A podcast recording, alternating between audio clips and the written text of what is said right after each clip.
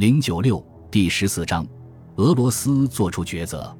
同志们，如果你们对他叶利钦的话做认真的分析，你们就会发现，他在恢复俄罗斯主权的幌子下，要求瓦解联盟。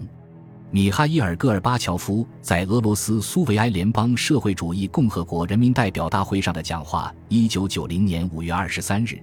我认为我们必须放弃以前的提法，一切为了强大的中央。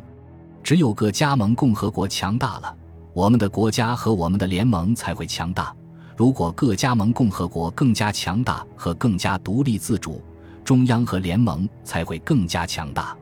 鲍里斯·叶利钦，一九九零年五月三十一日，一九九零年六月二日，星期六，戈尔巴乔夫在华盛顿参加起第二次美苏首脑会议的第三天，正式的会谈在前一天已经结束。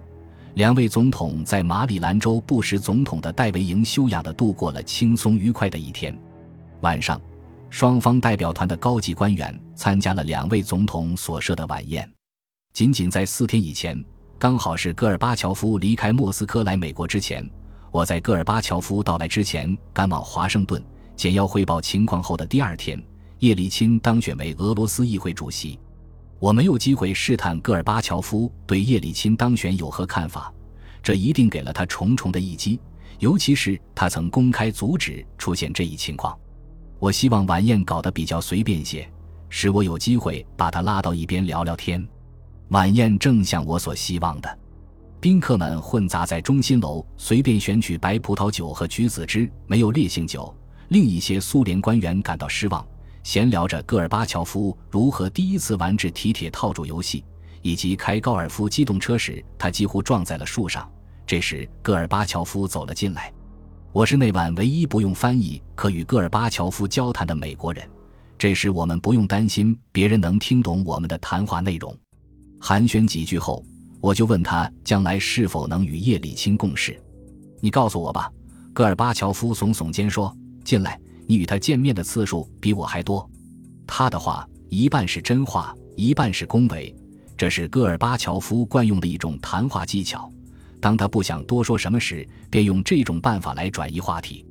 他的话暗示了我是苏联国内政治斗争中起作用的一个因素，其中既有恭维，又有警告。对一个大使来说，置身于所在国的国内政治是危险的。撇开影射嘲讽不谈，我知道他所说的话是真的。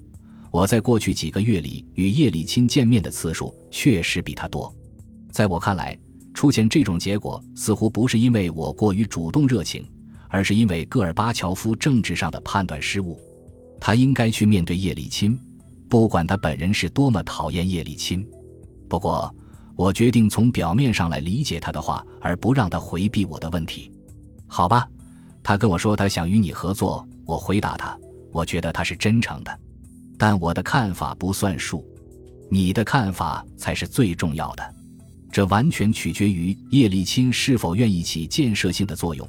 他有些爱玩政治游戏，但是如果他能脚踏实地，办事认真负责，我们是能在一起共事的。